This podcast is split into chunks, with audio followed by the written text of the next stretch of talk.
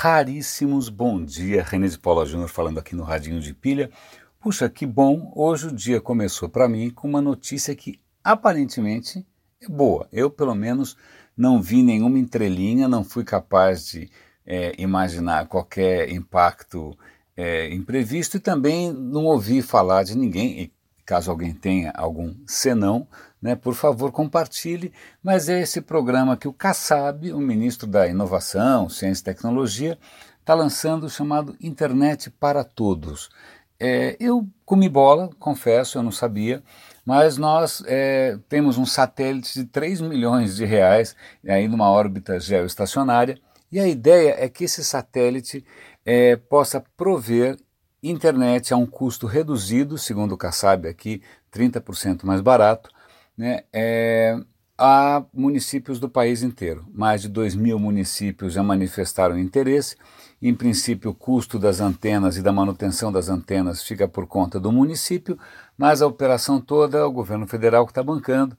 É, várias coisas que são interessantes, não só pela democratização né, da banda larga, mas também porque uma parte dos recursos desse satélite vai ser usada em interesses de segurança nacional. Então, o Ministério da Defesa vai usar para monitorar fronteiras, é, é, ele também vai ser usado para levar a internet a escolas e hospitais. Ah, puxa, é, eu, eu, se alguém tiver aí algum senão, né, por favor compartilhe, mas eu achei a notícia bastante boa né, bastante boa. Ainda mais quando hoje, eu vou ver se eu, eu, eu, li rapidamente no Estadão Impresso, preciso localizar isso no Estadão Digital também, é, um número dizendo que enquanto o Brasil gasta 300 bilhões de reais com a Previdência, a China gasta menos de dois. Né? Embora a China seja, sei lá, cinco vezes maior, gasta uma fração. E, para completar a comparação é, desesperante, enquanto o Brasil gasta, é, quanto que o Brasil gastava? Acho que é um bilhão, alguns, sei lá, alguns bilhões com, com pesquisa e desenvolvimento, a China gasta 50. Né? Então, é, então, veja bem, a nossa previdência é seis vezes maior do que a China, né, um país que está investindo os tubos aí em pesquisa e desenvolvimento, é, está fazendo. Bom, eu vou ver se eu localizo os números aqui exatos para vocês poderem conferir. É uma notinha pequenina.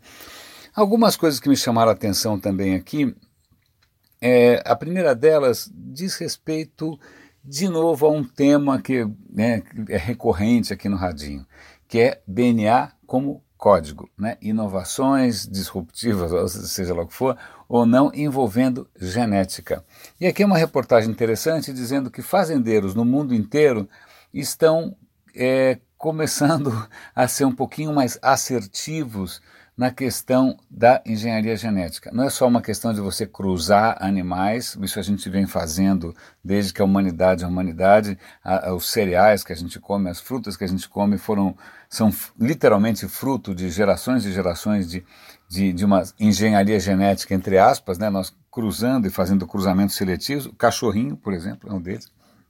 Ou você acha que aquele, sei lá, que o Lulu da Pomerânia nascia na selva? Não, não. O Lulu da Pomerânia é fruto de, de gerações e gerações de cruzamentos bizarros. Né? Então, não só ele, como qualquer outro cachorro engraçado. Então, mas nesse caso aqui a gente está falando de efetivamente manipular o código. Efetivamente, por exemplo, tirar o gene ou alterar o gene que faz com que uma vaca tenha chifres. Então a vaca nasce simplesmente sem chifres. Na real, parece, eu sou absolutamente leigo em questões pecuárias é, e questões quadrúpedes em geral, mas é, parece que é normal você tirar o chifre da vaca é, é na marra. Né, tirar num processo que deve ser doloroso, deve ser penoso, etc. e tal, porque vacas em, em, em cativeiro é, o chifre não ajuda muito. A mesma coisa vale para o rabo do porco, isso é, eu, eu, não paro de aprender, né? que coisa louca, não podia imaginar. Mas o rabo do porco, você confinar demais os porcos, um porco mordisca o rabo do outro, para não usar aqui um, uma expressão é, de sentido dúbio. Então, para evitar que os porcos é, se é, alimentem dos apêndices posteriores é, de outros suínos, É, então também eles estão ali mexendo no DNA do porco para que o porco nasça sem rabicho, ou que o porco jamais amadureça, porque aparentemente depois de uma certa idade acontece alguma coisa com o porco, que eu também não sei o que, que é, porque eu não como porco. A minha ignorância realmente é, tem é, contornos bastante surpreendentes. É, então, de qualquer maneira, é, os fazendeiros estão aí é, explorando essa, essa, essas, essas, esses experimentos aí com, com a genética dos animais, com benefícios econômicos, claro, e surgem várias questões. Espera um instante só, qualquer um pode fazer qualquer coisa? Né? Como é que fica a legislação diante disso? O artigo americano, então, ele vai comentar dos anacronismos da legislação americana, que está tratando esse tipo de manipulação genética da mesma maneira que ela trata uma nova droga, um novo medicamento. Elas querem que isso seja submetido a anos de testes. Só que se for submeter a anos de testes, não faz nenhum sentido do ponto de vista econômico. Então, se você se interessa pelo assunto, está aqui um link lá para Technology Review para você dar uma olhada nessa fronteira. É, toda vez que a gente está mexendo com o código da vida, é, e aí eu estou falando isso não por razões religiosas ou metafísicas ou sagradas, é, simplesmente porque é, eu fico imaginando os desdobramentos negativos possíveis, eu fico um pouco preocupado né? Sei lá, você faz uma mudança numa vaca, a vaca, a mudança sai diferente do que você imagina e você tem uma vaca voadora, não sei, né?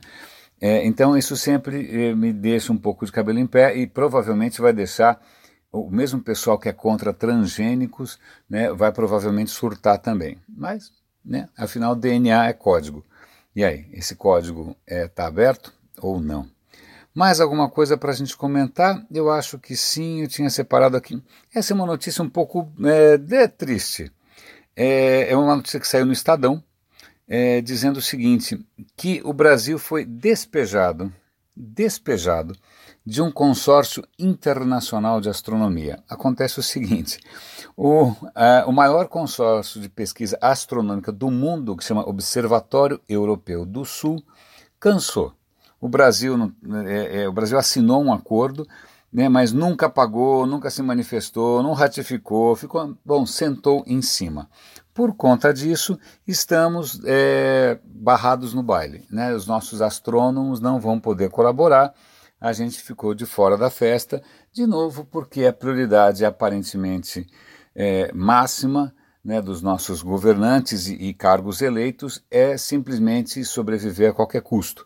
Né? É, é, é, como eu, eu, vi recentemente no programa de debates, é o Estado contra a nação. Né? Então o Estado está tentando sobreviver a qualquer custo e a nação padece.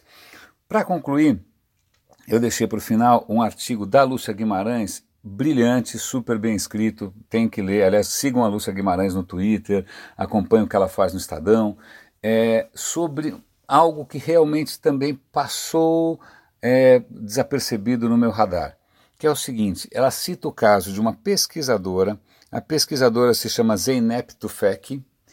Ela, na época das eleições americanas, ela começou a pesquisar é, vídeos de campanha, provavelmente do Trump, eu não lembro bem, estou falando de cabeça. É, o que acontece? À medida que ela foi pesquisando vídeos no YouTube, os vídeos que começaram a ser sugeridos pelo YouTube foram é, radicalizando cada vez mais. Em pouquíssimo tempo tinha coisa neonazi, tinha coisa da Ku Klux Klan, é uma coisa pavorosa. Ela ficou tão assustada que ela resolveu fazer um experimento. Ela abriu outra conta é, no YouTube com outro e-mail e começou a pesquisar sobre a campanha da Hillary Clinton ou sobre do Bernie Sanders.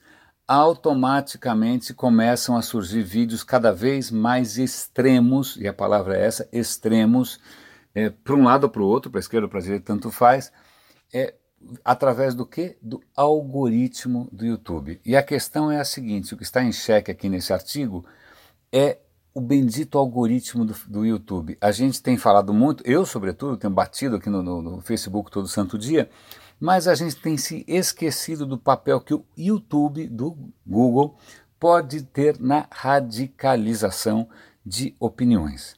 Né? É, isso é extremamente perverso. Quando a gente imagina o Estado Islâmico, a maneira como ele usa os vídeos, é, a maneira como a, a garotada acaba é, sabendo de fake news, a maneira como, sei lá, tem um massacre na escola americana e aí algum vídeo bizarro dizendo que aquilo é tudo encenação. É, como é que isso se propaga? É, espontaneamente, organicamente? Não, na verdade, através de algoritmos.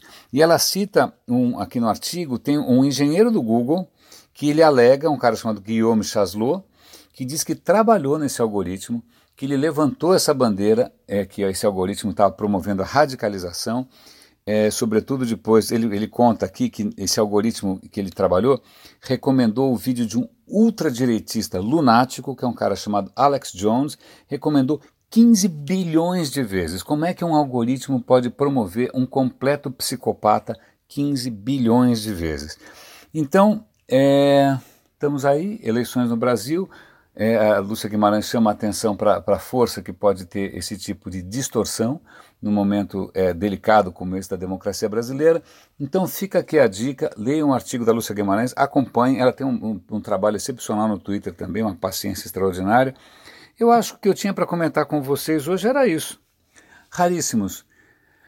Super bom dia para vocês. Uma, uma, notícia extra: eu estou indo agora dar uma palestra na PUC aqui de São Paulo. Né? Eu vou tentar registrar, eu sempre peço licença para registrar e para depois compartilhar. Se eu conseguir registrar e compartilhar, vocês raríssimos ficarão sabendo e poderão acompanhar uma palestra que é, é bom, fica aqui um pouco de suspense. Grande abraço e até